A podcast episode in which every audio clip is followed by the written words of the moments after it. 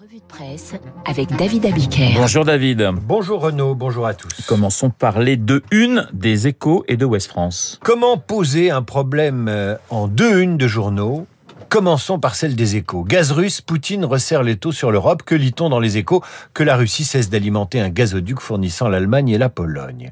Les cours de l'énergie montent et l'Europe accélère la reconstitution de ses stocks pour l'hiver prochain. Et puis vous prenez la une de West France, West France qui titre Ce gaz de schiste tant décrié qui vient dépanner l'Europe. D'où vient-il ce gaz de schiste qui fait bondir les écologistes?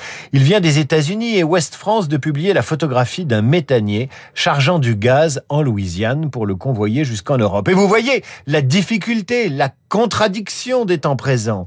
Soit vous achetez du gaz à Poutine et vous financez sa guerre, soit vous en achetez aux Américains et vous encouragez l'extraction et la production de gaz de schiste. Voilà un défi pour le prochain chef du gouvernement et son premier ministre mystère.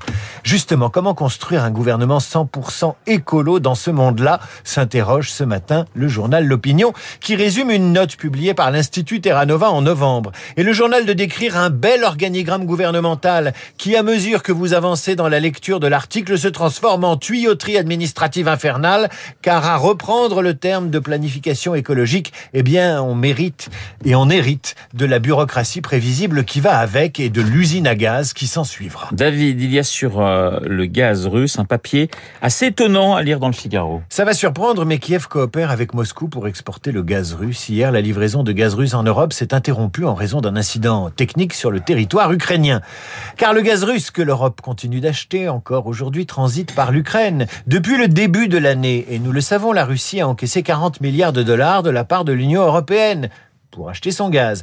Mais ce que l'on sait moins, c'est qu'il existe un accord tacite entre Kiev et Moscou pour ne pas endommager ou instrumentaliser la grosse tuyauterie qui permet à Moscou d'encaisser et Kiev de ne pas manquer de gaz. Écoutez ce que déclare au Figaro le patron de GTSU qui gère la distribution du gaz en Ukraine. Notre réseau de gaz a pour caractéristique de servir à la fois la distribution sur notre marché intérieur et au transit international. C'est l'une des raisons pour lesquelles les Russes ne l'ont pas attaqué. Ils ne veulent pas le détruire car nous continuons à transporter leur gaz vers l'Europe. Et le patron de la distribution du gaz en Ukraine a cette phrase Nous nous sommes toujours engagés à respecter nos obligations contractuelles en matière de transit gazier. Nous continuons, même dans la situation actuelle. En clair, l'Ukraine approvisionne l'Europe en gaz russe en vertu de ses engagements, parce que l'Europe poursuit ses achats, parce que Moscou le tolère et parce que Kiev ne peut pas s'offrir le luxe d'arrêter. Alors parlons maintenant euh, d'écologie politique avec le Parisien. Le cauchemar d'Anne Hidalgo, maire de Paris, se poursuit à Paris après l'échec cuisant à la présidentielle. Ses alliés écolos lui font payer ses 2% à Paris et des tensions politiques qui ne datent pas d'hier.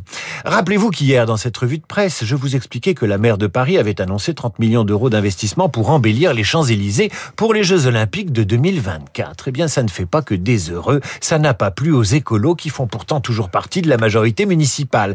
Et c'est ici que démarre le harcèlement. Je suis un peu étonné, plutôt déçu qu'Anne Hidalgo ait choisi de mettre la lumière sur un quartier pas du tout populaire, a annoncé tout de go Fatoumata Koné, patronne du groupe écologiste à la mairie de Paris. Vous la faites très bien, je trouve. La porte-parole de Génération S a de son côté planté la deuxième banderie. Revenir à Paris en parlant des Champs-Élysées, je ne sais pas si j'aurais commencé par là. Et le patron du groupe communiste, au conseil municipal de Paris achève le boulot. Ces travaux, c'est un projet de la maire, c'est sa volonté. On ne va pas se mentir, ces gens-là se fichent éperdument des Champs-Élysées et du reste. Ce qui compte désormais, c'est d'utiliser tous les pas et les faux pas d'Anne Hidalgo pour saboter la fin de son deuxième mandat. Elle peut compter sur ses amis politiques pour y parvenir et ce n'est pas à Jean-Luc Mélenchon que ça arrivera.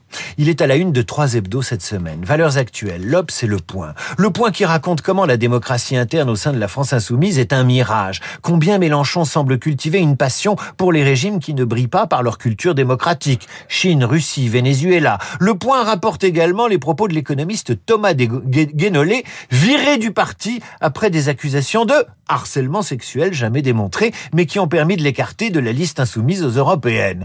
Naïvement, déclare Guénolé dans Le Point, annoncé que je prendrais la parole pour demander plus de débats au sein de l'appareil après les européennes. Crime de lèse-majesté, dit-il. Il fallait me salir pour me dégager, d'où ce mini-procès stalinien. Et l'économiste sur la touche prophétise, les élus verts, communistes et socialistes n'accepteront pas l'autoritarisme de Mélenchon très longtemps. La nouvelle Union populaire explosera dans moins de deux ans. Ça promet une bonne ambiance. La CGT au bord de l'explosion, c'est aussi euh, la une de l'opinion ce matin. À les à la France insoumise, cette accusation non étayée de harcèlement et à la CGT, la question du traitement des violences envers les femmes permet à ses opposants de contester le style de Philippe Martinez à quelques mois du Congrès. L'opinion raconte une réunion de la commission exécutive confédérale de la CGT. Philippe Martinez vient de rabrouer une intervenante qui a dit son texte de manière un peu laborieuse et ennuyeuse. Tu ne pourrais pas dire la même chose sur un autre ton? La remarque s'adresse au patron de la CGT qui répond tout de go Je peux faire pire.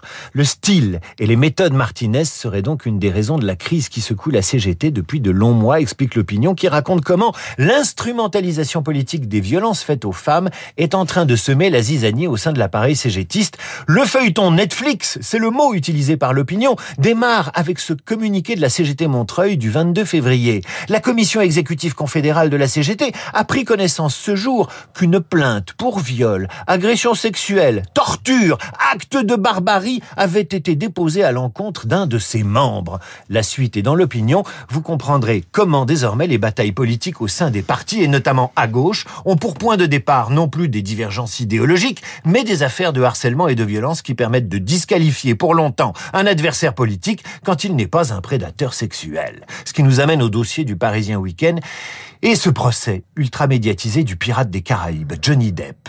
Depuis un mois, l'Amérique voyeuse se régale du procès en diffamation intenté par l'ex de Vanessa Paradis à son ex-compagne Amber Heard qui l'accuse d'avoir été un mari violent. Déballage de photos, vidéos cracra, enregistrement réalisé à l'insu de la star par son ex, accusation réciproque de, de coups, faits non étayés, preuves aléatoires, peu importe, le spectacle est là qui se poursuit du prétoire jusqu'à Internet. La guerre du gaz est loin, remplacée par la guerre des sexes qui n'est pas prête de s'arrêter, elle non plus. Les histoires d'amour finissent mal en général, chantait Rita Mitsuko, effectivement. Dans le cas de notre ami Johnny Depp, hein. effectivement, vous avez eu mes références, eh bien ça se précise. Dans un instant, et vous avez reconnu la douce voix de Guillaume Durand, Esprit libre avec Luc Ferry, Luc qui connaît le nom du Premier ministre. Oui, bien sûr. Évidemment, le suspense est total. De la Première ministre. De la Première ministre, Esprit libre dans un